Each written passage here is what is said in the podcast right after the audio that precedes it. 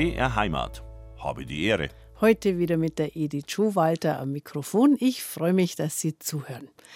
Heute geht es nämlich um ein ganz faszinierendes Thema, wie ich finde, um die Jagd mit Greifvögeln, um die Falknerei. Seit 2010 zählt die ja zum immateriellen Kulturerbe der Menschheit.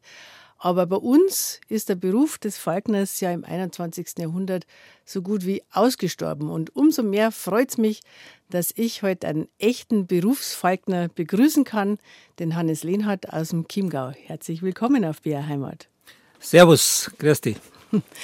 Welche Eigenschaften ein guter Falkner mitbringen muss, wie viele Berufsfalkner es überhaupt noch gibt in Deutschland oder in Bayern und vor allem, wie man einen freifliegenden Greifvogel dazu bringen kann, dass er immer wieder freiwillig in seinen Käfig zurückkommt. Alles Fragen, auf die wir heute Antworten bekommen werden. Ja, beim Stichwort Falkner muss ich ganz ehrlich sagen, habe ich mir ganz lang automatisch habe ich so einen Mann in wallende Gewänder in irgendeinem Wüstenstaat vor mir gesehen mit einem riesigen Greifvogel auf der Hand. Aber bei mir ist halt ein waschechter Bayer, der auch die Leidenschaft für die Jagd mit Greifvögeln zum Beruf gemacht hat der Hannes Lehnhardt von der Falknerei Hohenaschau im Chiemgau. Wie weit müssen jetzt Sie fahren, Herr Lehnhardt, wenn Sie einen anderen Berufsfalkner treffen wollen? Ja, das sind 100 Kilometer. Nach Schleißheim zum Spezi, der Schreier Wolfgang, der ist der Stadtfalkner von München eigentlich und macht da seine Arbeit, Kindergärten, Schulen und so weiter und macht da Taubenvergrämung mit seinen Greifvögeln. Mhm. Was heißt ein Stadtfalkner? Ist der bei der Stadt angestellt direkt? Na, der ist nicht angestellt bei der Stadt, aber der hat halt in der Stadt sehr viele Projekte, die er arbeitet, wie Allianz Arena zum Beispiel. Da schaut er, dass er Taubenvergrämung macht, dass da nichts passiert. Mhm. Und insgesamt, wie viele Berufsfalkner gibt es in Bayern? Ja, ist irgendwie ein bisschen schwer zum sagen. Ich denke, es werden zwischen 20 und 30 vielleicht sein. Mhm. Äh, manche nur die halbe Saison, also nur über die Sommermonate. Aber so in der Richtung werden wir ungefähr haben. Mhm. Wie viele sind Frauen davon? Ein Drittel ungefähr, mhm. momentan. Wobei die Frauen in der Falknerei wahnsinnig zunehmen. Mhm. Gell, vor 40 Jahren, wie ich die Falknerei angefangen habe, war fast unmöglich, haben wir keine Frau gesehen lauter alte Männer mit Bärte. Ja. Eine Verbesserung. Eine deutliche Verbesserung. Ich habe kürzlich eine Jägerin zu Gast gehabt und äh, die hat auch gesagt, also die macht es auch schon eine ganze Weile, dass äh, sie weiß noch Zeiten, da war sie immer die einzige Frau und alle haben es komisch angeschaut. Und jetzt gibt es kaum mehr irgendein Event, wo mehrere Jäger zusammenkommen, wo nicht auch ein erklecklicher Anteil an Jägerinnen dabei ist. Also wir haben ja auch Jagdschule mit dabei und bei uns ist es so, dass in den letzten Jahren, dass das teilweise halb-halb gegangen ist. Mhm. Also bei der, beim Jägerkurs, den wir durchführen, haben wir die Hälfte Frauen dabei und beim Falknerkurs waren letztes Jahr sogar 70 Prozent Frauen mhm. und 30 Prozent Männer. Interessant. Jetzt kann man ja jeden Beruf sage ich mal, im Prinzip erlernen. Ob man dann ein guter ist in seinem Beruf oder nicht, ist, ist eine andere Frage. Aber es hilft natürlich in jedem Beruf, wenn man wichtige Eigenschaften schon mal mitbringt. Jetzt sage ich mal, Radiomoderatoren reden in der Regel gern. Was ist denn oder was sind denn die wichtigsten Eigenschaften, die ein Falkner oder Falknerin mitbringen sollte? Liebe zur Natur, Liebe zu den Greifvögeln natürlich. Äh, es ist eine Passion, die Falknerei, genauso wie die Jagd. Und gerade mit der Falknerei betreibt man die Jagd mit Greifvögeln, mit Lebewesen. Und äh, das ist nichts, was man einmal so schnell machen kann, sondern da muss man sein ganzes Leben danach ausrichten. Ruhe, Selbstbeherrschung, äh, Geduld. Ohne, ohne sowas ist man hoffnungslos verloren. Und natürlich braucht man als Falkner, was wo ich ja sagen muss, das in der letzten Zeit oft einmal verloren geht, auch so den Drang, dass man Beute machen möchte. Gell? Weil das muss man seinem Vogel schon lernen. Wir wollen nicht spazieren fliegen, sondern wir wollen jagen. Mhm. Und äh, das bleibt momentan ein bisschen hinten bei den Leuten. Also haben die mehr Freude praktisch im Umgang überhaupt mit dem Greifvogel wie mit dem Jagen selber, mit dem Töten. Das Töten ist ja doch ein bisschen eine andere Geschichte nochmal. Ja, also mir kommt es momentan so vor, dass eigentlich den Greifvogel einfach besitzen, den Greifvogel trainieren, den Greifvogel fliegen, dass das bei Fui die Faszination ausmacht. Mhm. Aber wir sagen immer, und ich bin ganz fest überzeugt, der Falkner ist ein Jäger und dass er dem Vogel wirklich was geben kann und ihm äh, ein naturnahes Leben geben kann, sollte auch auf die Jagd gehen. Mhm. Der, Beu, der, muss sein, sein Beutetrieb verfolgen. Es sollte ja artgerecht sein, das Ganze. Auf alle Fälle, ja, mhm. das ist ganz, ganz wichtig. Und ohne Beute machen ist, ist das nicht. Jetzt haben Sie gerade gesagt, da muss man sein ganzes Leben danach ausrichten. Kann man dann zum Beispiel gar keinen Urlaub mehr machen, wenn man sich für den Falknerberuf entschieden hat? Ja, man kann schon Urlaub machen, weil man hat ja eine gewisse Zeit, wo man die Vögel trainiert, wo man jagt. Wir müssen uns nach dem Jagdgesetz richten. Und so geht es bei uns hauptsächlich los im September mit der Jagd mit Greifvögeln. Und wir hören auf Januar bis Mitte, Ende Februar. Da werden dann die Vögel abgestellt in die Mauser. Da haben sie dann einen Gefiederwechsel. Mhm. Und da sollten wir ihnen am besten eine Ruhe geben, einfach in der Voliere abstellen, bestes Futter, natürlich jeden Tag das Ganze kontrollieren, ist ganz wichtig, sich um den Vogel auch nach wie vor kümmern, aber da kann man ohne weiteres einmal Urlaub machen, wenn man eine geeignete Person dazu hat, die eine Urlaubsvertretung macht, die damit vertraut ist. Am besten ist es auch eine Falknerin oder ein Falkner, die sich darum kümmern und dann hat man ohne weiteres die Möglichkeit, einmal irgendwo hinzufahren. Mhm. Und äh, häufen Sie da die Falkner wahrscheinlich gegenseitig ein bisschen aus, oder? Dass jeder mal fort kann, weil man kann es ja nicht, wie Sie jetzt natürlich sagen, das kann man ja nicht einem netten Nachbarn sagen, so wie nein, nein, nein, das geht nicht. Äh, bei uns ist es halt so, wir bilden die Falkner aus und die Besten halten wir uns. Ja. Wenn es geografisch da. möglich ist. ja, ja, äh, Gott sei Dank äh, ist es immer wieder möglich. Ansonsten muss man einfach schauen, die Falkner sind ja keine Einsiedler.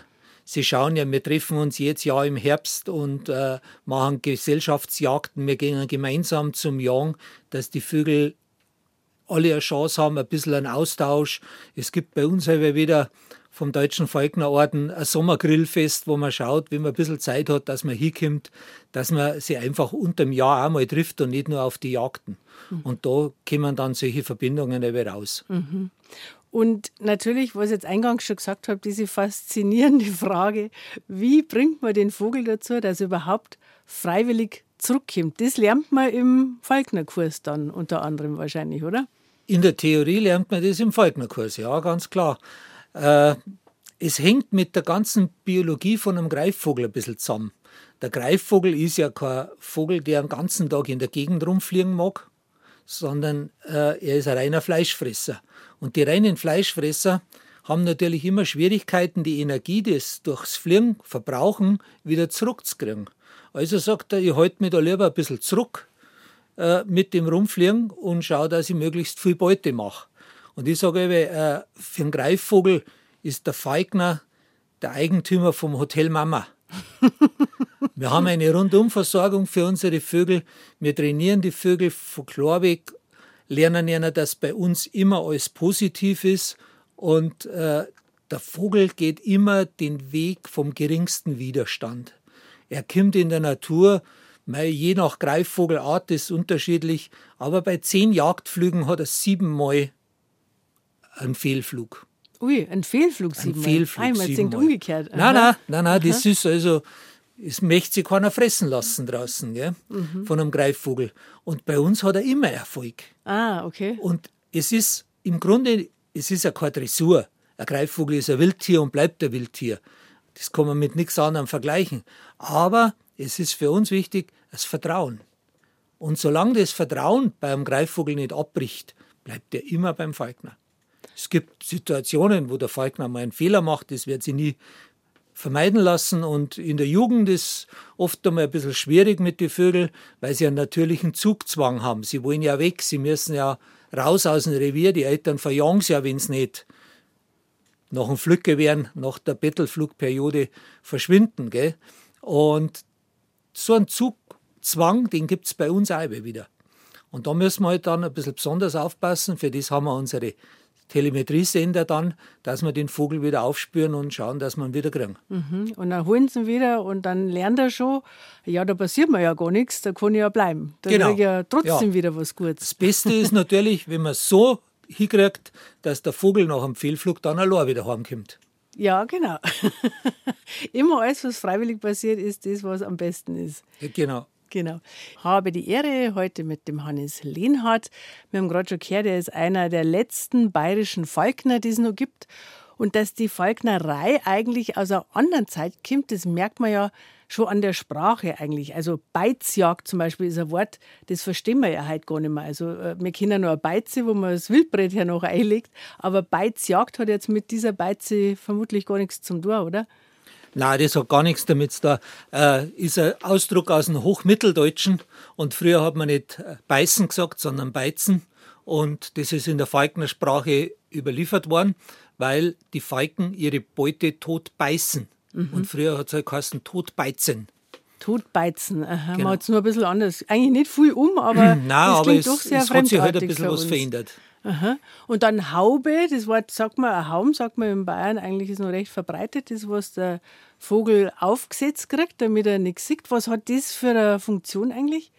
Man stellt den Vogel ruhiger.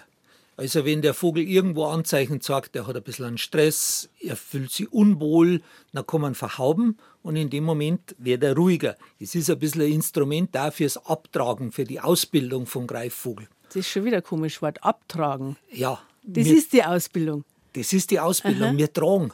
Wir tragen und tragen und tragen den Vogel am Anfang einmal so einen Taubenflügel oder sowas drin, dass er ein bisschen was zum Rupfen hat. Wir lernen ihm das Tag für Tag im Anfang von der Ausbildung.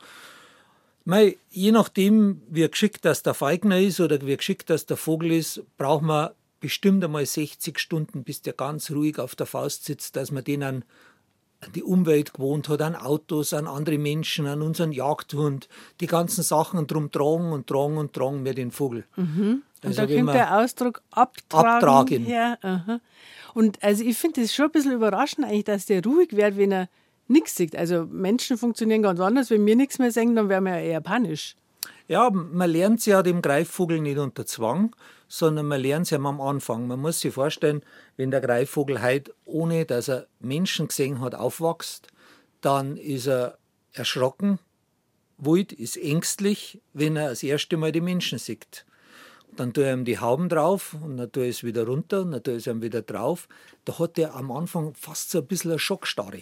Mhm. Der schaut mich nur mit großen Augen an, dann kann ich ihm die Haum auf wieder, dann tue ich es aber gleich wieder runter und dann stecke ich ihm ein bisschen vor den Schnabel rein. Ah. Und so darf man den bestechen. Die Liebe geht durch den Magen, auch beim Greifvogel. Aber ganz gewaltig sogar. und dann haben sie ja diese Bantel haben sie ja am Fuß, wie sagt man zu denen? Das Geschü. Das Geschü. Das Geschü, die Schuhe des Vogels. dass man einmal festhalten kann, wenn eine Fehlreaktion oder was da ist.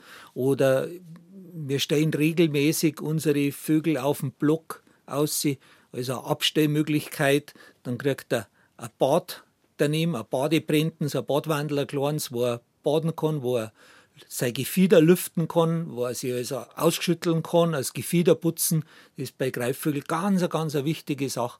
Die pflegen ihren Gefieder einen ganzen Tag durch. Mhm. Immer. Also in alle Ruhephasen und da muss ich ihm halt die Möglichkeit geben und für das muss ich ihn halt da ein bisschen kürzer anhängen, vorübergehend und dann gewohnt er sich da dran. Mhm. Und da kriegt er dann auch wieder eine Belohnung, wenn er das brav gemacht hat? Und Im Grunde es soll immer, wenn ich einen Kontakt mit dem Vogel auf, aufnehme, dann kriegt er eine kleine Belohnung. Mhm. Kriegt immer ein kleines Stück Fleisch oder was. Oder wenn ich ihm was lerne und er macht es das erste Mal richtig gut, dann kriegt er viel. Aha, okay. Also dann ist die Bestätigung, heute sagst positive Konditionierung. Ja, genau. Alles positiv Aha. verstärken. Und was waren, wenn man jetzt, wenn er was falsch macht und äh, man bestraft ihn? Auf Wiedersehen. Oder auf Nimmerwiedersehen. Dann kommt er nimmer. Ja, es also geht gar nicht. Aha, Kann man nicht machen. Nicht. Nein, nein, unmöglich. Weil er versteht es ja nicht. Mhm. Wenn, wenn man heute einen Greifvogel jetzt eine raufhaut, dass man schluckt oder was, ja, der versteht das nicht. Für den ist das ein Angriff, der wird sich mhm. gleich wehren, wehrt sie. wenn er genau. groß ist. Mhm. Oder er ist so verschüchtert und haut ab und schaut am Menschen nie mehr wieder an. Mhm. Also das klappt nicht.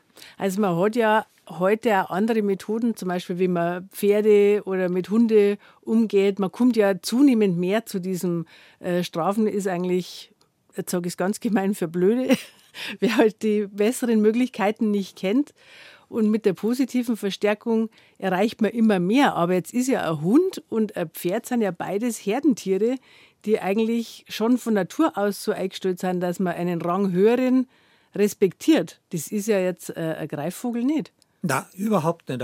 Und Rang höher oder Rang niedriger gibt es nicht. Mhm. Ich kann die fressen oder ich kann die nicht fressen. Du bist mir zu groß oder dann wärst nicht angegriffen oder er sagt einfach, du bist ja ein Häppchen für mich und dann versucht er die Beute zu fangen. Mhm. Ja, das ist also von dem her und äh, mit der Konditionierung, äh, man hat da herausgefunden über die Verhaltensforschung, dass eine negative Konditionierung mit Strafe überhaupt nie anhaltend ist. Mhm. Und wenn die bei uns nicht anhaltend war, dann hat es dein Vogel vielleicht einmal einen Monat lang fliegen und irgendwann sagt er, also das war jetzt alles ein Schmarrn, der ist weg. Mhm. Genau. Also man muss es selber büßen, wenn man als Falkner, wenn man einen Fehler gemacht hat, dann ist man halt einsam anschließend. Jeden Fehler zahlt man selber und ab und zu sofort. Ja. Was war denn so ein typischer Fehler, was halt schon mal vorkommt, wo man dann denkt, ah Mann, das hätte mir jetzt nicht passieren sollen? Und was ist dann äh, das, was der Vogel macht? Was er, ja, wir haben ja bei den Falken zum Beispiel unser, unser Federspielarbeit, wo man trainieren mit der Beuteattrappe. Und die schwingt man halt. Man lernt am Greifvogel das erste Mal, wenn er das erste Mal so herfliegt auf eine größere Entfernung, dann darf er das Federspiel fangen. Dann kriegt er da seine Belohnung. Wenn ich am nächsten Tag rausgehe, mache ich es zweimal, dann dreimal und so weiter, bis der auf einmal 50, 60 Mal an dem Federspiel vorbeifliegt. Wenn ich als Falkner das aber in der Frühphase vom Training übertreibe, dann verliert der Vogel die Lust am Federspiel und sagt, pff, habe ich eh nichts Langweilig. davon. Habe ich nichts davon. Ja. Uh Was soll das? Der zieht mir das weg, ich habe keine Belohnung, mhm. dann suche ich mir selber was. Weg bin ich. Und das ja. ist der Unterschied zwischen einem guten und nicht so guten Falkner wahrscheinlich, dass er das halt weiß. Was kann ich jetzt schon machen und was ist genau. noch zu das, viel. Das Aha. Fingerspitzengefühl beim Abtragen nie überfordern.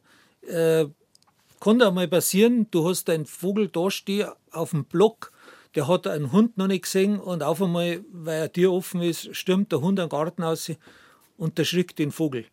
Bei solchen Vögeln kann es passieren, dass die nie mehr wieder einen Hund dulden. Mhm.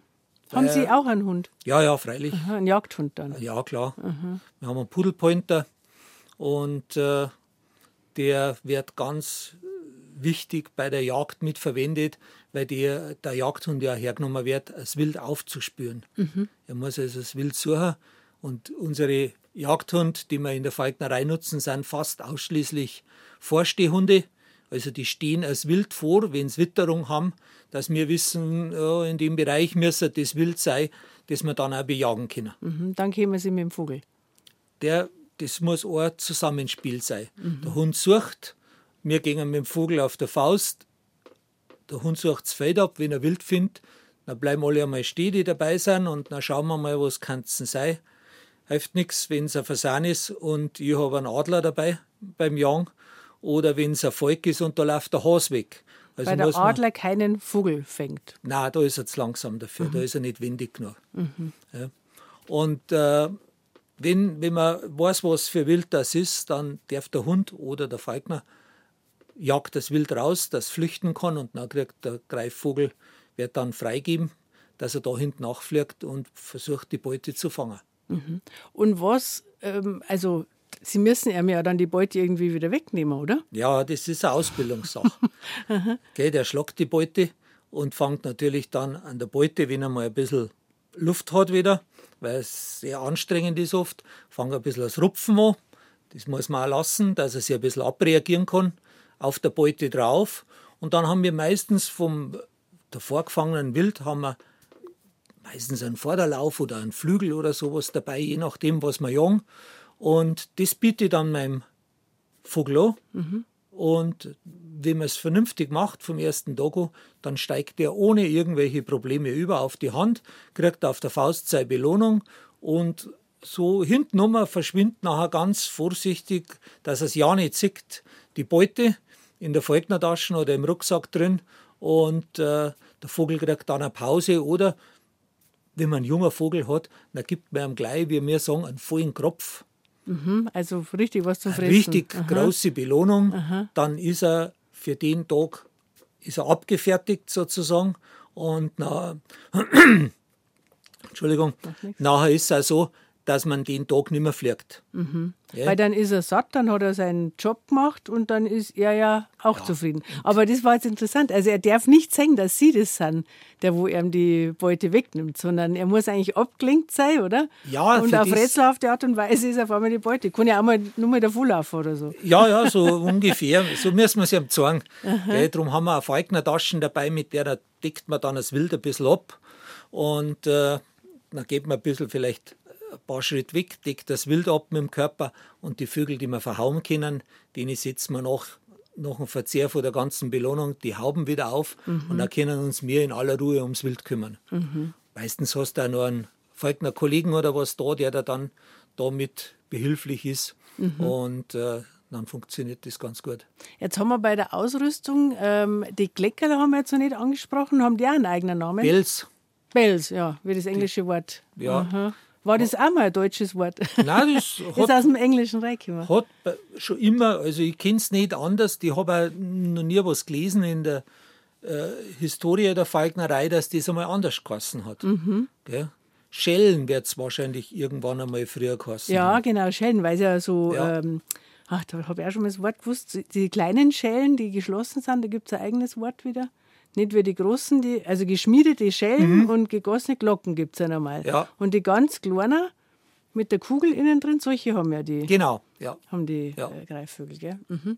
Ähm, genau, und auf der anderen Seite gehört ja bei Erna heutzutage noch was dazu, ähm, was man die Leute früher langwierig erklären müssen, was ein Sender ist. das wissen wir jetzt halt alle. Ja, äh, wir haben unterschiedliche Sender. Die einen funktionieren auf Radiowellensystem. Mhm. Da hat man einen Empfänger dabei. Und jetzt die neuen Modelle, äh, die laufen über GPS. Wobei die sind vom, von der Batterie her, von den Akkus, so klar, dass da die Haltbarkeit nur bis fünf Tage ist. Mhm. Also fünf Tage lang sendet der bei besten Verhältnissen von 20 Grad und die Batterie muss ganz neu aufgeladen sein und so weiter und äh, die anderen gingen halt 14 Tage. Also da muss man sich eben entscheiden.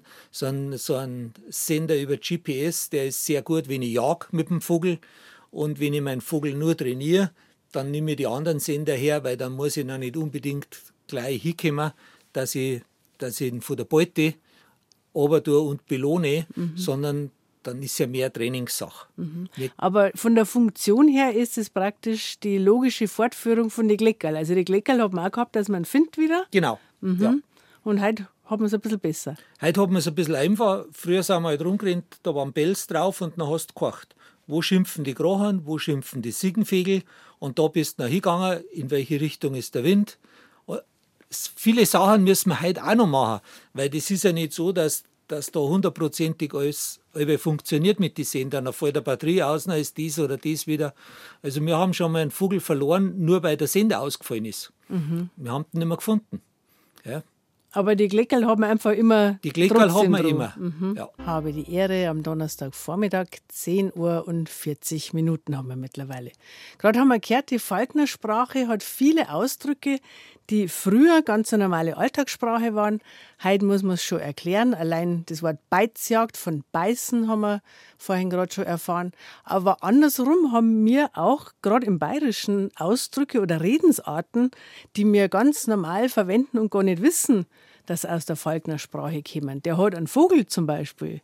Herr Lehnhardt, haben Sie gesagt, das kommt tatsächlich aus der Falkner-Sprache? Oder aus, der, aus dem Falkner-Leben eigentlich mehr? Ja, früher war es so, die beim Hohen Adel, die bediensteten Berufsfeigner, die haben keinen Alkohol trinken dürfen. Die sind jetzt in die Wirtschaft gegangen und haben halt nur Wasser oder was, aber die haben kein Bier oder sonst was trinken dürfen. Das war eher verboten, weil die Vögel natürlich so wertvoll waren und haben sie einer verboten. Und jetzt haben halt die Kollegen, die anderen, die in der Wirtschaft geguckt sind, haben gesagt, ja, ja, der trinkt nichts, weil er einen Vogel hat. und vielleicht kommt es von dem. Aha, weil das kann man sich schon vorstellen. Ja, ja.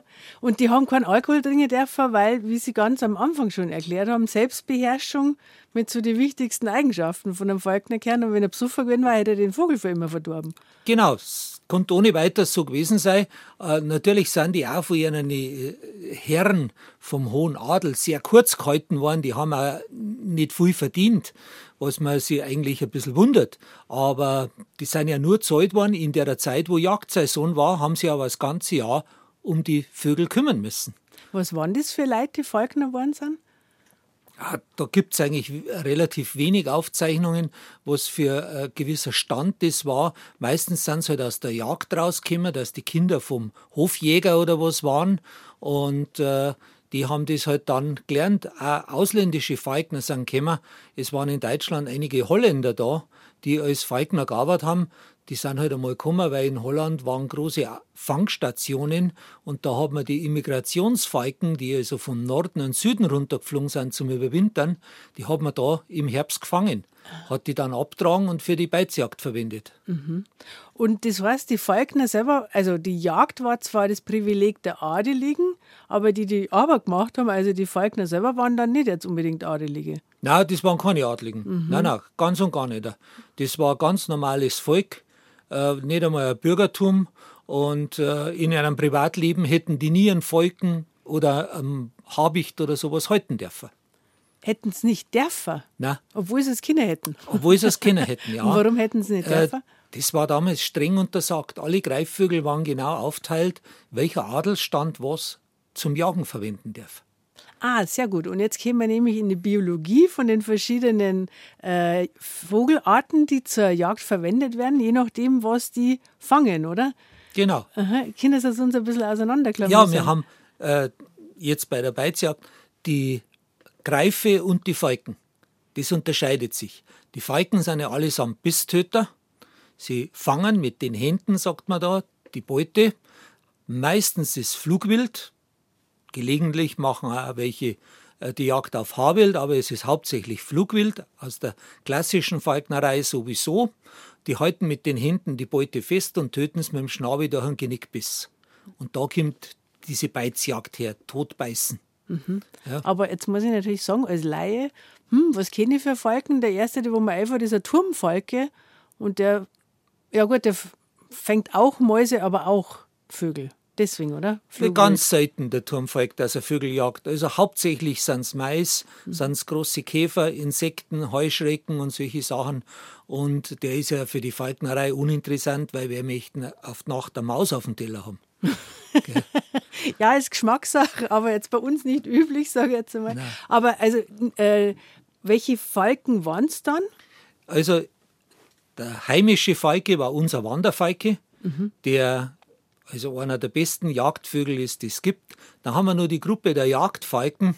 Das sind die nordischen Falken, die Gärfalken, die der hohe Adel nur haben hat dürfen. Dann äh, gibt es verschiedene Vertreter. Die Saka-Falken vertreten die Jagdfalken im Bereich der mongolischen Steppe, Kasachstan. Also das ist die asiatische Form der Jagdfalken.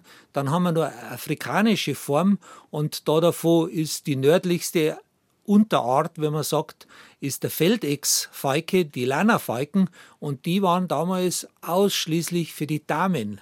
Das ist der Damenfalke gewesen. Sehr farbenprächtig, nicht so aggressiv beim Jagen. Das war also mehr so ein bisschen zum Herzogen. Im Damensattel reiten und so einen schönen Falken, Falken auf, der, auf der Hand. Hand. Ja, oh, schaut sehr, ja toll aus. Ja, schaut toll aus. Das Einzige, was einer Frau noch besser steht als so ein Kleid, ist so ein Pferd, habe ich mal irgendwo gelesen. und dann könnte man es noch ergänzen als und so ein Vogel dazu. Das macht natürlich was her. Aber interessant finde ich, dass damals schon praktisch von überall äh, Jagdvögel importiert worden sind, dass man nicht gar, äh, eigentlich in erster Linie mit den heimischen Greifvögeln gejagt hat. Ja, da hat man, da hat man gleich einmal gemerkt, dass mit denen auch Geld zum Verdienen ist. Mhm. Es hat Expeditionen gegeben nach Island, nach Grönland. Diese, diese Länder hat das Königreich Dänemark hat dort das Hoheitsrecht gehabt und die Dänen haben mit den Gärfalken gehandelt. Genauso äh, von Sibirien. Von Sibirien sind Gärfalken runtergekommen äh, bis Konstantinopel, um Friedensverträge zu machen. Die Gärfalken sind früher mit Gold aufgewogen worden. Eine Waage, dann ist der Gärfalk auf die eine Seite geguckt worden, auf die andere Seite ist Gold reingeschüttet worden, bis er bezahlt war. Mhm. Ja. Wahnsinn. Und jetzt nur mal auf die, um auf die heimischen Greifvögel zurückzukommen. Also unser heimischer Wanderfalke ist, ist einer. Ja.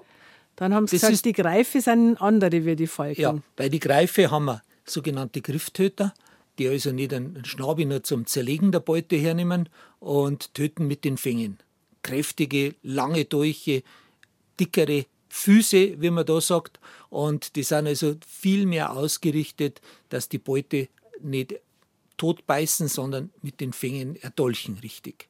Was Ja. heißt denn Erdolchen? Wo ist die Stelle? Ja, beim Habel, das ist, Greifvögel schauen immer, dass sie irgendwo am Kopf die Beute zum Halten kriegen. Ja. Und töten auch. Und töten, ja, Ah, durch Griff. Also immer mehr, wenn das Tier wieder ein bisschen Bewegung zeigt, dann druckt er wieder mehr und wieder mehr und wieder mehr, bis das Tier dann verendet ist. Aber ist jetzt kein plötzlicher Tod, sondern ja, man, man muss da als Falkner dann schon schnell dort sein und muss schauen, dass man das Tier so schnell wie möglich bei der Jagd jetzt erlöst. In der Natur ist natürlich alles ein bisschen anders. Die Natur ist einfach grausam und da dauert es halt oft einmal ein bisschen länger. Aber bei uns Falkner muss man also sofort, ist egal was für ein Jagdflug das ist, muss der Falkner gut mit den Füßen schnell über den Acker kommen. Er soll nur manchmal am Boden aufkommen. Dass er schnellstmöglich bei seinem Vogel ist und das Wild abfangt, wie wir sagen, und äh, durch das schnell und erlöst. das tötet dann. Ja, Also der, der Falkner tötet das Wild und nicht der Vogel. genau. Ja. Und genau, und jetzt habe ich eine wieder unterbrochen mit die Greife. Was gehört da dazu? Bei den Greife haben wir in Deutschland, die wir zur Jagd hernehmen, einen Sperber, das ist der kleinste Vertreter. Dann haben wir den Habicht und haben den Steinadler. Also von den heimischen Arten dürfen wir vom Gesetzgeber her sowieso nur vier Arten nutzen. Das ist Steinadler, Habicht, Sperber und der Wanderfalk. Und was haben Sie? Ich habe Steinadler. Meine Leidenschaft ist seit 40 Jahren der Steinadler. Ich habe die Ehre, mit unserem Berufsfalkner Hannes Lehnhardt aus dem Chiemgau und gerade hat er gesagt, er fliegt, nein, er hat gesagt, er hat Adler, aber ich habe auch schon von ihm den Ausdruck gehört, ich flieg Adler. Sagt man das so, oder unter die Falkner? Ich flieg den und den Vogel. So wie ein Autofahrer sagt, ich fahre das und das Auto. Ja, sagt man schon. Also von dem her, ich hab, also ich fliege zwei Storadler über die Saison. Das äh, ist natürlich sehr viel Arbeit, gehört sehr viel Passion und Leidenschaft dazu, dass man das macht. Und die Vögel brauchen natürlich dermaßen viel Training, dass man das nur oder fast nur als Berufsfalkner machen kann. Und äh, das war, also Sie sind Berufsfalkner, Sie bestreiten einen Lebensunterhalt, aber wer zahlt einer da dafür? Sag ich jetzt einmal ganz blöd gefragt.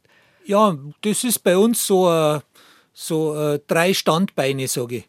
Das ist einmal unsere Flugvorführungen, die Öffentlichkeitsarbeit an der Burg Hohenaschau, Aschau im unser Bankaldorf.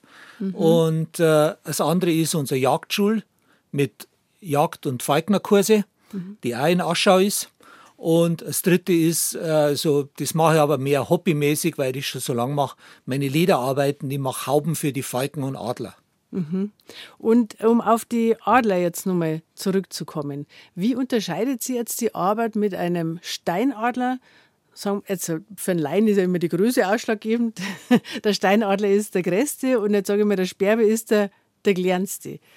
Äh, jetzt haben wir schon gelernt, das eine ist ein Greif und das andere ist ein Falke. Also das sind schon mal zwei Unterschiede. Aber was ist denn im Wesen der Unterschied? Muss man den Adler anders behandeln wie so ein, zum Beispiel so ein kleiner Sperber? Ja, ganz komplett anders. Erstens einmal brauchst du ein bisschen mehr Schmalz für einen Adler als für einen Sperber. Weil Wenn man auf der Hand tragen muss, Ja. was wiegt? Ja, die, die Mandel so dreieinhalb bis vier Kilo. Am ausgestreckten Arm. muss Ja, den kann, man, den kann man schon schön am Körper tragen. Und die Weibchen haben zwischen viereinhalb und bis zu sechs Kilo. Also die Weiber sind ja immer größer. Warum Ja. sind die eigentlich immer größer? Es hängt an viele Faktoren zusammen. Äh, das eine ist einmal der ganze Legedarm, das ganze, äh, das Produzieren von die Eier ist in einem großen Körper besser unterbracht. Ja. Das nächste ist, äh, ein großer Vogel kann viel- mehr Fettreserven speichern, kann mehr Fett einlagern, also kann er auch eine längere Hungerperiode oder was einmal durchmachen, weil die Weibchen 80 Prozent überbrüten. Als Männchen darf maximal einmal 20 Prozent auf die Eier drauf beim Brüten, wenn das Weibchen einmal so einen Gymnastikflug macht. Und dann hängt es noch mit der Beute zusammen. Äh, ein großer Vogel kann große Beute jagen, weil er viel Kraft hat. Ein kleiner ist aber wendiger und schneller. Und das Männchen, wenn kleiner ist, jagt kleinere Beutetiere. Der kann also ohne weiteres einen Birkhahn, einen Auerhahn oder sowas einmal fangen und probiert es auch. Und das ist eine kleinere Beute dann für einen Steinadler. Ja, Was, was war eine große Beute für einen ja, Steinadler? so Gamsjahrling, Rehwild, Ausgewachsene Reh. ja, passiert. Wow. Es ist nicht, es ist nicht bei uns im Gebirge jetzt die Regel, dass das gejagt wird. Hauptbeutetiere sind die Hasen, natürlich Mankei, ganz wichtig, der Fuchs. Aha. Also auch andere Beutegreifer. Im Grunde genommen alles, alles, was das Beuteschema hergeht, von der Maus bis rauf, wie man sagt, zum Schalenwild. Also bis zum Gamsjahrling schaffen so. Als Gamskitze ist ein Riesenthema auch bei die, bei die Steinadler, von dem da ziehen sie zu einem großen Teil auch die Jungvögel mit auf. Und wenn er jetzt ein, äh, ein ausgewachsenes Reh geschlagen hat, tragt er das dann in die Fänge davor oder tut er das irgendwie zerlegen vorher? Das wäre ja immer gefragt bei den Flugvorführungen. Fliegt er das dann weg? Ich sage aber ja. Der fliegt es mal in die Wildkammer und da ist fertig aufgebrochen und er hängt es in die Kühlung rein. So ist es natürlich nicht. Äh, Das Maximale, was ein Steinadler wegtragt, das ist sein eigenes Körpergewicht. Ja, Also er geht daher, kröpft und kröpft und kröpft, bis er einen vollen Kropf hat. Steinadler, heißt frisst. ja, Steinadler sind so, dass sie viel in Kompanie jagen, zu zweit Männchen, Weibchen, die bleiben das ganze Jahr beieinander. Und dann kröpfen halt da zwei Vögel davon und dann setzen sie sich irgendwo in der Nähe hin, wo das wild geschlagen worden ist und fangen einfach einmal verdauen an. Und wenn sie wieder Appetit kriegen, fliegen sie wieder hin. Irgendwann kommt noch einmal vielleicht der Fuchs vorbei, der riecht das auch und sagt, das war jetzt auch was Gutes für mich. Und dann packen sie halt den Fuchs und dann haben sie schon wieder für Ah. eine gewisse Zeit ein Futter. Also das bleibt einfach liegen, wo sie es erwischt haben und äh, Ja. dann kämen sie wieder. Also die bringen sie nicht irgendwie mit der Beute in Sicherheit oder so. Das Ja, haben sie auch gar nicht so notwendig wahrscheinlich. Die, wenn's äh, Jungvögel haben, dann schon. Darum ist er der Horst, also das Nest von den Steinadler. Das ist selber ein bisschen unterhalb, das ist nie in der Gipfelregion, sondern meistens sind es abgeschiedene Seitentäler, wo keine Wanderwege so oder wenig durchgängen. Und jagen dann sind die oberen Almflächen, dass sie dann als Wild teilweise runterfliegen können. Sie krepfen sie voll und fliegen dann als Wild zum Horst runter. Also ich muss sagen, das ist hochspannend mit ihr. Ne? Und ich bin wirklich froh, dass wir gleich nur mal eine Stunde haben, zwischen elf und zwölf. Und da da ich gerne ein bisschen mal von Ihnen hören, wie das eigentlich alles angefangen hat mit der Falknerei. Weil es gibt ja gar nicht so viele Falkner, was da für einer die Erlebnisse waren, dass sie gesagt haben, Mensch, das möchte ich, da möchte ich mehr davon und möchte es wirklich auch zu meinem Beruf machen. Und natürlich, da ich einer gerne ein bisschen äh, bitten, dass für eine Flugvorführung erzählen, was man da alles erleben kann. Ich habe es gestern angeschaut, also mir hat es gut gefallen.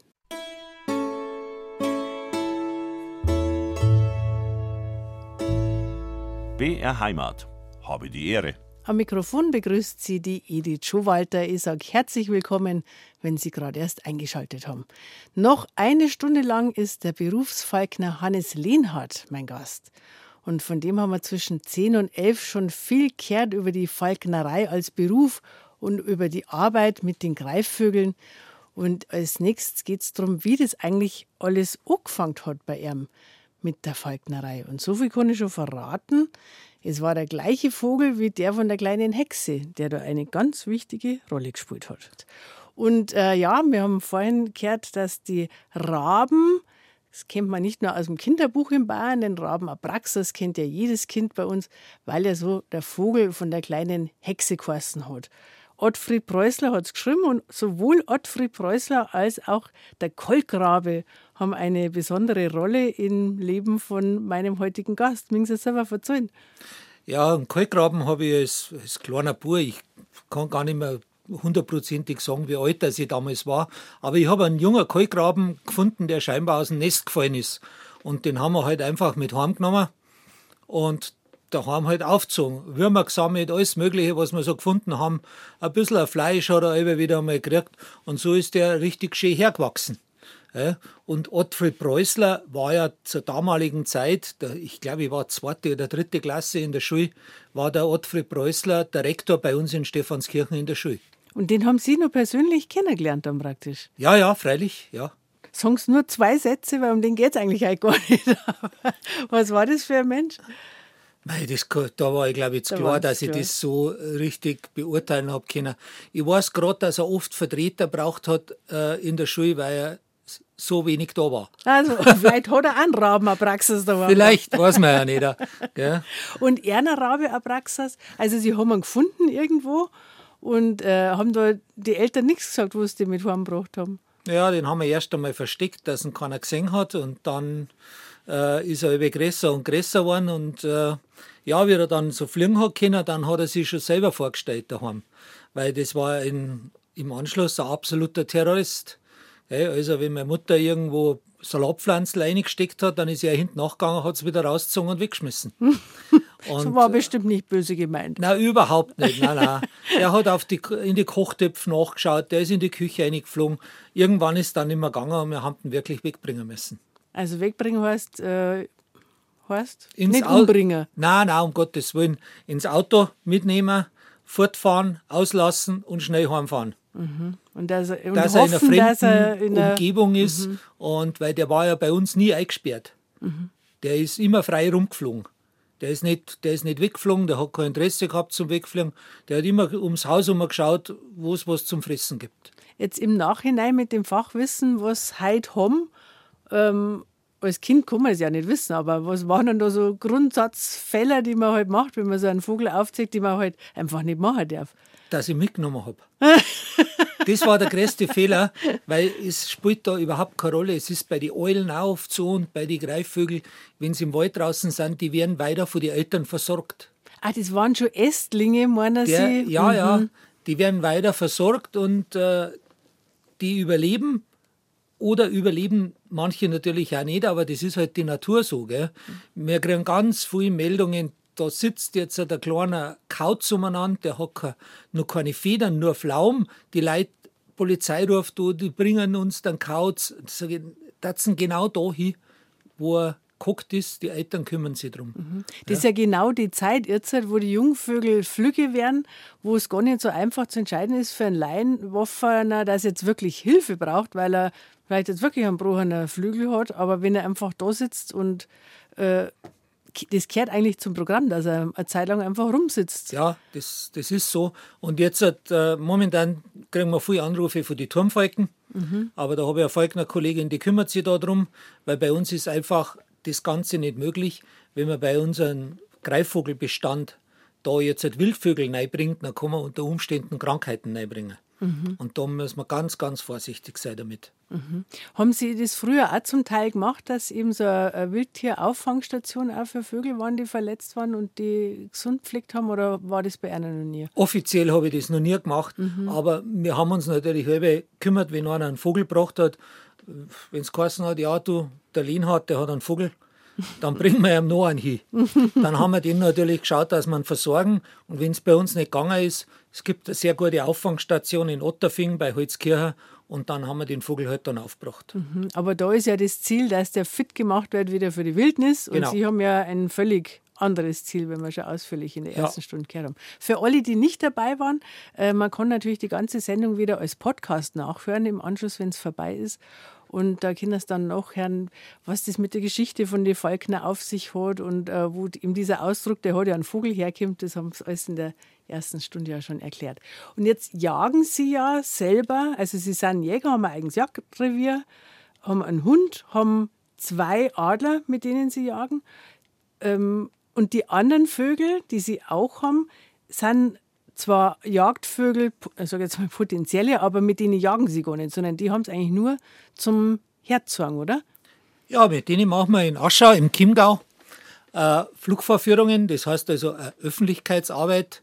Das geht bei uns von Mitte April bis Ende Oktober. Äh, in der Vorsaison und in der Nachsaison haben wir von Mittwoch bis Sonntag die Vorführungen, immer um 15 Uhr. Hauptsaison Juli, August haben wir zusätzlich dann noch eine Vormittag um 11 Uhr. Und da stellen wir halt verschiedenste Greifvögel vor: Falken, Bussard, die Milane, Adler, Seeadler und äh, ganz was Besonderes haben wir da noch. Das ist unser Falkland Karakara, der Hotzenplatz. Ein Falkland Caracara. Das habe jetzt ich kann jetzt gar nichts anfangen damit. Was ist kann das? meistens keiner was anfangen. Ist eine hochintelligente Greifvogelart aus Südamerika, mhm. Die sich umentwickelt haben, weg vom Falken hin zum Geier. Und es ist so ein Zwischending von der Evolution. Und das ist halt bei uns absolute Liebling der Kinder. Und warum? Was, was ist Weil der ist einfach, äh, ist, der heißt nicht umsonst Hotzenplotz. Es da gibt, haben wir wieder einen Ort Preußler-Bezug. Ja, genau, jetzt gibt es täglich Überfälle. Von dem, er klaut mal über das Futter aus der Taschen raus. Zu viel darf man bei dem nicht verraten. Er ist extrem intelligent, wirklich hochintelligent. Und mit dem haben wir einige Sachen, die sehr sehenswert sind, die im Grunde genommen fast niemand anderer herzagt. Ich weiß nicht, warum das keiner macht bei den Vorführungen, aber wir haben da ganz was Besonderes. Mhm. Also ich habe es mir gestern extra angeschaut, quasi in Vorbereitung auf das Gespräch heute und ich muss sagen, ich bin immer am fasziniertesten, wenn man die heimischen Vögel, die man halt normal nur im Kreisen sieht und wenn's, äh, wenn er groß ist, geht man mal davon aus, es wird ein Mäusebussard sein und wenn er klein ist, geht man davon aus, wird wahrscheinlich ein Turmfalke sein. Aber bei mir daheim zum Beispiel sieht man sehr regelmäßig eine Rotmilane. Und das war jetzt gestern das erste Mal, dass ich den, also ich habe schon ein Fernglas und mhm. da sieht man es genauer, aber dass, dass ich einen Rotmilan wirklich so aus der Nähe gesehen habe und nicht in einer Voliere, sondern wenn sie die fliegen lassen, dann landen die ja zwischen den Menschen, also Auge in Auge mit einem Tier, was man sonst nur, was wirklich ein Wildtier ist und was man sonst halt nur aus der Entfernung sieht. Also das habe ich jetzt besonders spannend gefunden, muss ich sagen.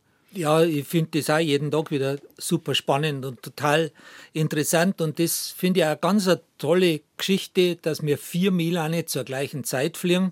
Die einen sind ein bisschen bequemer, die sind ein bisschen mehr bei den Leuten da. Und die anderen sagen spektakuläre Flugmanöver, die steigen, machen Sturzflüge, mhm. fangen Fischen an in unserem kleinen Teich drin, wenn man ein Futter reinschmeißt.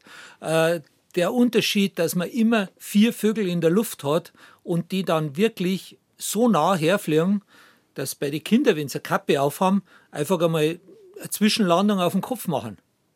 Aber ähm, haben Sie ihnen das beigebracht, dass sie das dürfen? Oder? Ja, viele Sachen haben wir ihnen beigebracht und weil die Kinder auch einen riesen Spaß dabei haben. Und äh, manche Sachen haben sie einfach von allein gemacht. Mhm. Aber bei Milane geht es ja eben, weil die nicht mit die Fänge töten, oder? Doch, die töten schon, schon, mit die Fängen, aber jagen nur ganz kleine Beute. Mhm. Also sie haben relativ kleine Fänge, haben, schauen riesengroß aus, sind aber ganz leicht. Also so Milane haben zwischen 800 und 1100 Gramm die Rotmilane und zwischen 700 und 900 Gramm die Schwarzmilane, haben aber relativ große Tragfläche. Mhm. Also schauen sehr groß aus, aber sind ganz leicht und darum fliegen sie die so leicht bei fast alle Witterungen. Mhm. Also hauptsächlich Federn anscheinend, weil. Nur Federn. Aha, da bin ich jetzt ganz platt, dass die so wenig wiegen eigentlich. Mhm. Aber man hat es gesehen, wenn sie haben ja dann einen großen Vogel, zum Beispiel einen Seeadler haben sie dann da. Ja. Einen amerikanischen in dem Fall zwar, Weißkopfseeadler dazu gehabt. Das ist halt ein imposanter Vogel, aber wenn der über den Hügel raufgeht, puh, der muss schon ganz schön arbeiten, dass er überhaupt raufkommt, wo der Milan da sich spielt und. Ja, der ist, äh, der ist jetzt von dem ganzen Thermikfliegen noch ein bisschen unerfahrener. Darum äh, muss er arbeiten. Die Milane, die fliegen einfach raus, nehmen den Aufwind mit und kommen dann rein. Mhm. Und die haben ein ganz ein tolles Verhältnis von der Tragfläche zum Gewicht. Mhm. Darum geht es bei denen und schaut furchtbar spielerisch aus. Mhm. Der Mäusebussard, der Turmfalke, das sind wahrscheinlich die zwei bekanntesten Greifvögel, die wir haben in Bayern. Rotmilane haben eine größere Bekanntheit erlangt, seit wir äh, diese Windradiskussionen haben, weil die oft der Grund waren, dass vielleicht ein Windrad irgendwo nicht käme hat, äh, Kinder. Aber wir haben nicht nur Rotmilane, sondern auch Schwarzmilane bei uns in Bayern. Was ist da der Unterschied, Herr Lehnert? Der Schwarzmilan ist ein ganz ein kleines bisschen kleiner wie der Rotmilan. Und beim Rotmilan hat man in die Stoßfedern, also in die Schwanzfedern, wie der Laie sagt, wir haben halt so ein bisschen eigene Sprache, äh, hat der ein ganz ein tiefes V ausgeschnitten. Also beim Schwarzmilan ist es noch ausgeprägter wie da, beim Rotmilan? Nein, da ist weniger. Ah, weniger. Da ist mhm. weniger. Beim Rotmilan ist ganz extrem mhm. ausgeprägt und beim Schwarzmilan ist es nur angedeutet. Mhm. Und darum ja. kann man Rotmilan als Laie eigentlich leichter erkennen, gell? Darum sagt man im Volksmund die Gabelweihe. Mhm. Hat jetzt keine Verwandtschaft, aber ein weinähnlicher Flug, wenn die oft einmal ganz im niederen Flug so die Felder abfliegen, dann gaukeln die richtig, die nutzen den Wind aus und fliegen oft einmal gerade in zwei, drei, vier Meter Höhe und suchen nach Beute. Mhm. Und äh, also das machen beide gleich, Schwarzmilan und Rotmilan. Haben die die gleiche Beute? Ja, ähnlich. ähnlich. Gerade der Schwarzmilan ist ein bisschen mehr ans Gewässer gebunden. Mhm. Der tut ein bisschen mehr fischen, holt sich also kleine tote Fisch von der Wasseroberfläche weg, auch Kröten oder so Sachen, kleine Reptilien, einmal ein Blindschleichen, so Sachen jagt der Schwarzmilan genauso. Und jetzt haben wir ja viele Hühnerhalter in Bayern, also gerade auch im kleinen Stil, was ja was Schönes ist, wenn man praktisch ein paar Hühner hat. Da haben ja viele dann Angst, wenn sie so einen Milan sehen, wenn der doch weit runterkommt und mit seinen ausgebreiteten Schwingen, manchmal wie wenn er fast steht, hat, kommt so an vor. Aber äh, als Hühnerhalter braucht man eigentlich vom roten Milan keine Angst haben, oder? Nein, überhaupt nicht. Der einzige, der bei uns regelmäßig Hühner hält, das ist der Habicht. Darum hat er auch den Namen Hühnerhabicht. Mhm, der Hähnervogel, sagt man ja. bei uns daheim. Mhm. Oder Hähnergeier hat er bei uns in die Bergtröne weggelassen. Mhm. Und also Rotmilan, äh, Rotmilan, Schwarzmilan. normal, haben sie gesagt, äh, Käfer Mai, und Heuschrecken, Mais, ja, Mais. alles mhm. Mögliche. Habe ich auch schon von manchen gehört, dass sagen, er jagt auch gern die anderen Greifvögel einer Beute ab. Er mag es gar nicht unbedingt selber fangen. Na, wenn es irgendwie passt, dann ist er als Schmarotzer unterwegs. Gell? Mhm. Und Habicht haben Sie aber keinen? Na, da Habicht ist für die Vorführungen jetzt, für die Öffentlichkeitsarbeit, ist er gar nicht geeignet, weil es einfach ein sehr aggressiver Jäger ist und ein sehr nervöser Vogel ist. Mhm. Und äh, der hätte wahrscheinlich dauerhaft einen Stress, wenn sehr viel fremdes Publikum kommt. Mhm. Wir sind zwar froh, wenn viel Fremde kommen, weil wir ja davon leben. Aber der Habicht wird das nicht so toll finden. Mhm. Aber für die Beizjagd ist der Habicht, wäre er schon noch eingesetzt, oder? Ja, ist auch einer von den besten Greifvögel, die es überhaupt gibt. Also wie ich vorher erwähnt habe, der Wolfgang Schreier aus Schleißheim, der jagt seit Jahrzehnten mit Habichten und hat immer ganz, ganz tolle Vögel. Und das ist aber ein Genuss. Gerade Panzerwiesen, Fröttmanning um. Bei der Kaninchenbeize sind wir beim Wolfgang aber mit dem Falknerkurs draußen, dass die Jungfalkner bei uns lernen, wie funktioniert sowas, Zusammenarbeit, Frettchen, Hund und der Beizvogel mit dem Falkner. Mhm. Jetzt ist ja, ich habe schon ein, glaube ich, überdurchschnittliches Interesse an der Vogelwelt, aber ein Habicht, glaube ich, habe ich noch nie gesehen. Also mein Mohawks be behauptet möchte ich jetzt nicht sagen, sondern äh, versichert glaubwürdig, dass er mal beobachten hat können, wie, äh, also da war äh, ein Sperber, der hat einen Vogel gefangen und dann ist auf einmal aus dem Nichts ein großer Vogel gekommen, ist runtertaucht, der Sperber ist davor und ein anderer Vogel mit Streifen ist mit dem Vogel abgehauen. Kann das ein Habicht gewesen sein? Auf alle Fälle.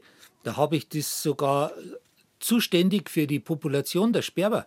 Also Habichte schlagen auch Sperber. Wenn die Beute gemacht haben, äh, dann kann der den Sperber auch mitschlagen und der frisst den auch mit. Die haben da keine Freunde. Aber das passt genau zum Habicht. Der Habicht ist ein sehr heimlicher Jäger. Wird man nie übers freie Feld fliegen sehen. Er fliegt am Waldrand entlang, er fliegt von, einem, von einer Baumgruppe in die andere Reihe. Er ist ein Pirschflugjäger. Also er tut sich ans Wild anpirschen, sitzt irgendwo.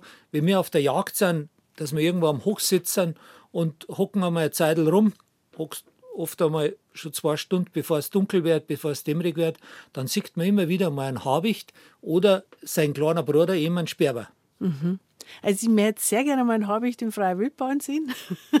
ähm, was kann man da für Tipps geben? Ja, muss ich mir auch zwei Stunden hinhocken und einfach ja, hoffen, dass ja, ich Glück habe, einfach oder? in einem Bereich. Oder zu einem Geflügelzüchter, der über jammert. Ja, da möchte ich nicht unbedingt okay. sehen. Mhm. Also ich verstehe ja jeden, der hin hat, der wirklich äh, nicht gut auf dem Habicht zu sprechen ist, aber ich habe jetzt keine Hähne und ich dann einfach gerne mal den Nutzt nichts, da muss man sich irgendwo hinsitzen, wo er unter Umständen kommt und Beute machen kann. Mhm. Wir haben gehört, zwischen 20 und 30 Berufsfalkner gibt es noch in Bayern. Einer davon ist halt mein Gast, der Hannes Lehnert aus dem Chiemgau. Und Herr Lehnert, wir haben jetzt schon relativ viel über die Vögel geredet. Jetzt darf mich schon noch mal interessieren, äh, wie so ein Berufsalltag beim Falkner eigentlich ausschaut. Also Sie haben schon gesagt, also man kann tatsächlich, wenn man jemanden hat, der sich auskennt, auch mal weg sein von den Vögeln und äh, sie akzeptieren und nachher trotzdem noch. Aber was sind dann so die Arbeiten, die Sie einfach jeden Tag routinemäßig mit Ihren Greifvögeln zum Tor haben?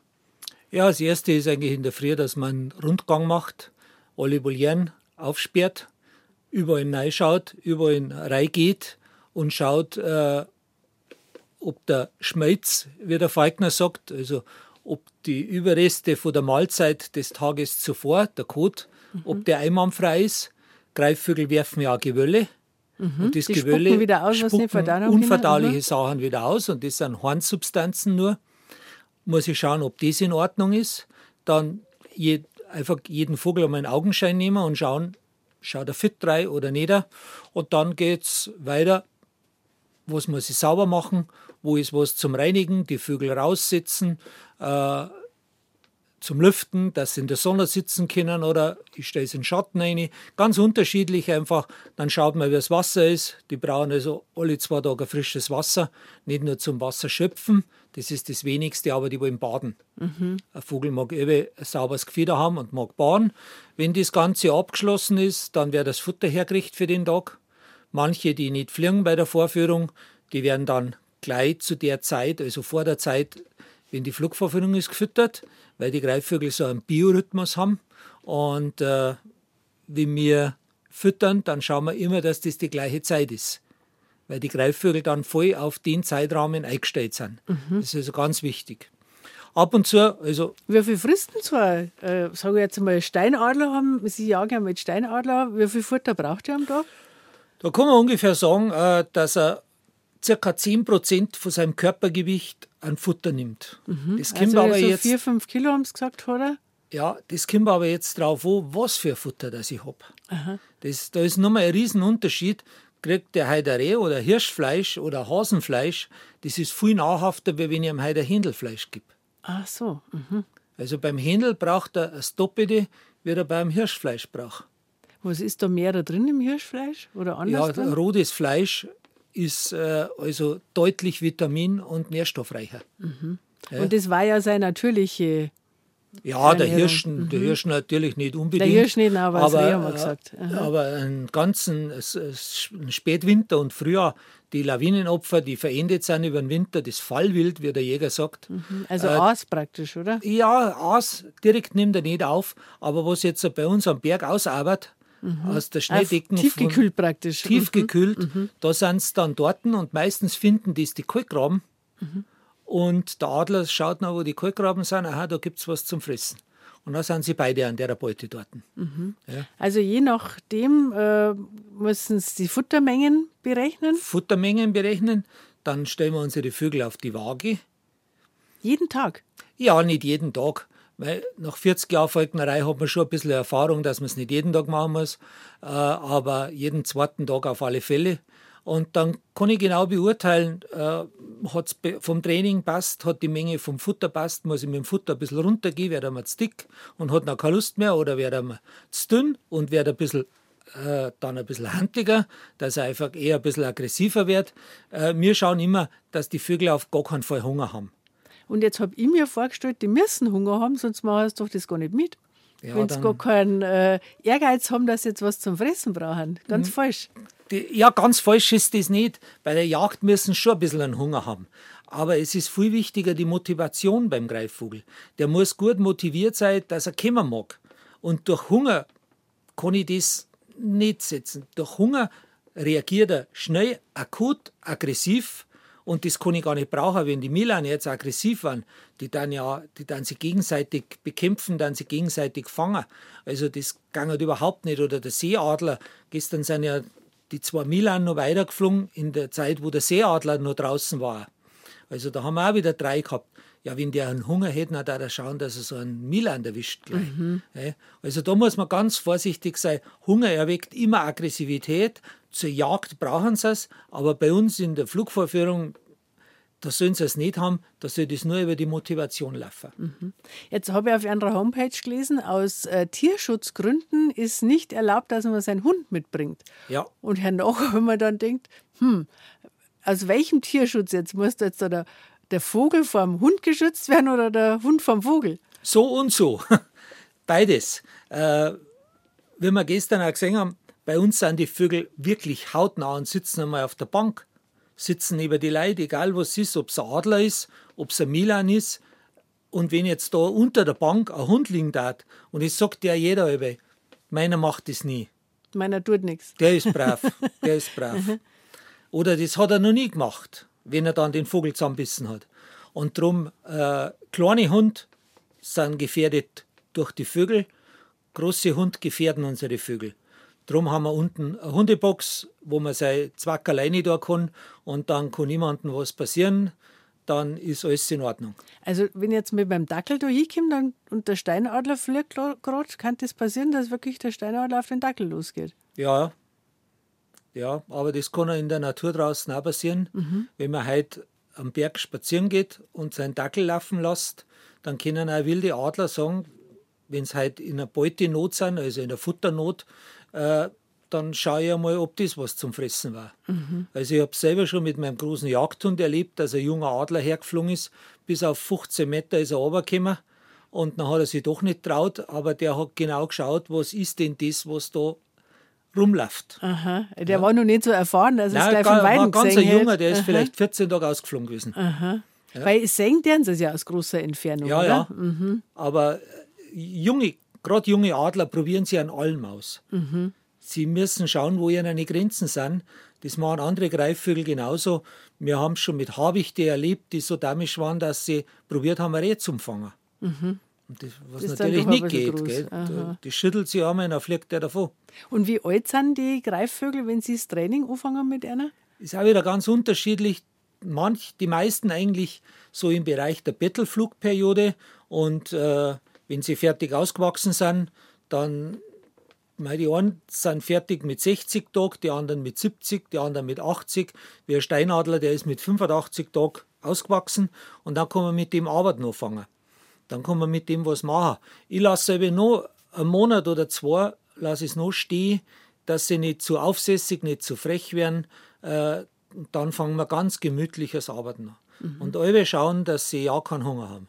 Und in der Zwischenzeit leben die dann quasi bei der, also die leben bei der Mutter, solange wir es natürlicherweise auch bei der Mutter leben dann und dann kommen sie weg, oder? Nein, die werden gleich, also wenn sie trocken sind, tun wir es aus der Voliere raus und bringt separat unter. Ach so, okay. Also die erleben das normale Aufwachsen mit der Mutter, erleben die gar nicht.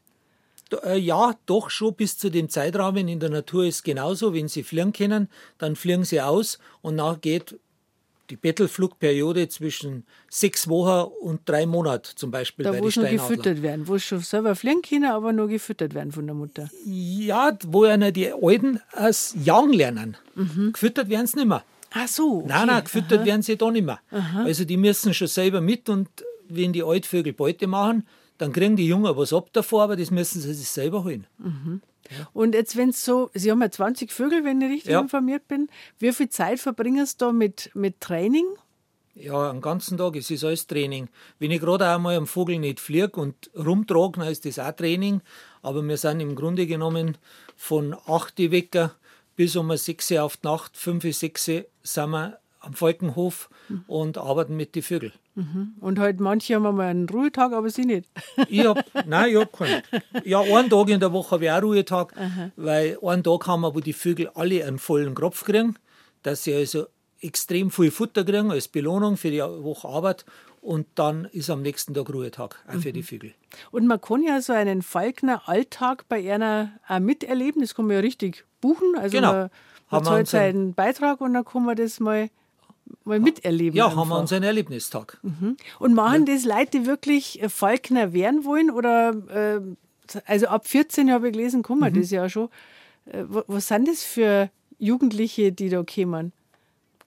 Fast nie Jugendliche. Ah, fast nie Nein, Jugendliche. es sind immer Erwachsene. Aha. Es sind alle Erwachsene. Es sind ganz unterschiedlich. Wir kriegen die Buchungen, es sind oft Geburtstagsgeschenke, Leute, die an der Materie Greifvogel oder Natur interessiert sind. Also jetzt gar nicht unbedingt Leute, die sich selber überlegen, wirklich, ob es äh, in der Richtung sich ausbilden und einmal erst mal schauen, sondern einfach aus naturkundlichem Interesse mehr. Ja, Mehr ja. Buben oder mehr Dirndl? Mehr Männer oder mehr Frauen? Ist fast gleich auf, glaube ich. Mhm. Weil es oft, ganz oft Ehepaare sind. Ah ja. Paare okay. oder, oder jetzt Freunde, äh, ist also ganz, wirklich ganz unterschiedlich. Äh, es sind auch viele dabei, die gern fotografieren, dass sie schöne Beutel haben von den Greifvögeln, weil sie noch halt schön nachkommen. Ja. Und darf man die dann auch schon, wenn man jetzt gar keine Ausbildung hat, auf, dem, auf die Hand nehmen zum Beispiel schon? Ja, das, da schauen wir immer. Es, äh, wir versprechen es nie, dass das der, der, Fall ist, weil man immer erst die Leute schauen muss. Mhm. Und manche sind geschickt, da kann man es machen. Manche kommen auch und haben sich ganz was anderes vorgestellt. Wir sind also kein Greifvogelpark, wo man den ganzen Tag Eulen streichelt, so Eulenkuschler. Mhm. Sowas haben wir gar nicht. Das, ist jetzt auch nicht so ein Streicheltür, so ein Greifvogel, Überhaupt gell? nicht, aber es wird leider immer wieder gemacht in Falkenhöfe, dass umeinander gegangen wird und der Uhu wird von oben bis unten gestreichelt. Ich finde das ganz furchtbar. Mhm, Ist nicht wirklich artgerecht. Nein, gell? nein, überhaupt nicht. Habe die Ehre mit dem Berufsfalkner Hannes Lehnhardt. Geht schon allmählich in die letzte Runde. Aber Herr Lehnhardt, eine Frage, die mich jetzt schon noch interessiert, weil jetzt, glaube ich, haben wir alle schon den Eindruck gekriegt, dass Sie wirklich Ihr Fach verstehen und Sie super auskennen mit den Greifvögeln. Trotzdem ist Erna auch schon mal passiert, dass eben nicht funktioniert hat und dass ein Vogel nicht wieder zurückgekommen ist. Oder wie oft ist, ist Ihnen das schon passiert? Ja, ist, ist schon passiert. Ich sage eben, wenn ein Falkner behauptet, ähm, ist noch nie ein Vogel weggekommen oder weggeflogen, da hat er noch nie einen auslassen. Das passiert einfach, äh, man macht irgendwo einen Fehler. Oft kennt man Grund gar nicht oder hat schlechte Windverhältnisse gehabt, die man falsch eingeschätzt hat. Äh, also bei mir ist sehr, sehr wenig. Also mir sind insgesamt in meiner ganzen Zeit drei Vögel weggeflogen in 40 Jahren Falknerei. Wann war der letzte? Der letzte war vor vier Jahren. Mhm. Was war das für eine Art? Das ist ein Rotrückenbussard gewesen. Also kein heimischer. Kein heimischer, nein. Ein Rotrückenbussard aus Südamerika. Und der, wir wissen bis heute nicht warum oder weshalb. Der hat sich vor einem Tag auf den anderen selbstständig gemacht. Es war natürlich in der Zeit, wo die Vögel gern wegziehen, wo sie einen Zugzwang haben, weil sie das elterliche Revier verlassen müssen. Mhm. Und wenn man so einen jungen Vogel hat, dann muss man da ganz furchtbar aufpassen, gerade im ersten Herbst, wenn die sogenannte Bettelflugperiode um ist, dann ist das Zugverhalten oder der Zugzwang mit am allerhöchsten. Mhm, weil dann meint er, er muss weg, er muss sonst geht es ihm nicht mehr gut. Genau. Er muss sein eigenes Revier suchen. Ja. Mhm. Genau. Ja. Aber der überlebt schon trotzdem, auch ohne einer bei uns in Ja, ja, das, das äh, Für einen Vogel war es kein Verlust. für den Vogel war es jetzt kein Problem. Nein, der ist winterhart alles, das passt alles und vielleicht kommt er irgendwann einmal zurück. Ja, wer Weiß weiß, vielleicht fällt es ihm wieder ein. Da hat es eigentlich ganz gut geschmeckt bei dem. Ich habe nach eineinhalb Jahren mal einen Bussard wieder gekriegt. Ah, das ist noch schon toll, oder? wieder, ja, da freut man sich, den gibt man dann auch nicht mehr her. Der ist dann letztes Jahr gestorben im Alter von 27 Jahren. Ja, Wahnsinn. Also ich habe jetzt keine Vorstellung, wie alt der Bus hat im Ja, äh, acht der oder zehn Jahre, zwölf. Jahre. Aber 27 klingt wie ein 27 stolzes war ein tolles Alter, ja. Also da merkt man auch, dass man es richtig gemacht hat. Ja, schon. Da glaube ich, kann man Ihnen beglückwünschen. Und ich bedanke mich jetzt einfach ganz herzlich, dass Sie heute die Zeit genommen haben und raufgefahren sind auf Minger. Ich bedanke mich auch recht herzlich, war sehr schön. Freut mich. Gell? Und für alle, die jetzt nur einen Teil mitgekriegt haben und sagen, Mensch, das wäre so interessant gewesen, gibt es natürlich wieder als Podcast. Und Erna wünsche jetzt eine gute Heimfahrt ins Chiemgau und dass Ja. äh, alle ihre Vögel rechtzeitig vorbereiten, Kinder noch und in aller Ruhe für die nächste Flugschau heute Nachmittag um drei. Wird, wird schon passen. Wird schon Wer. Zeit hat, Aschau im Chiemgau, das Bankaldorf. Also, vielen Dank und vielleicht kommen wir mal wieder zusammen.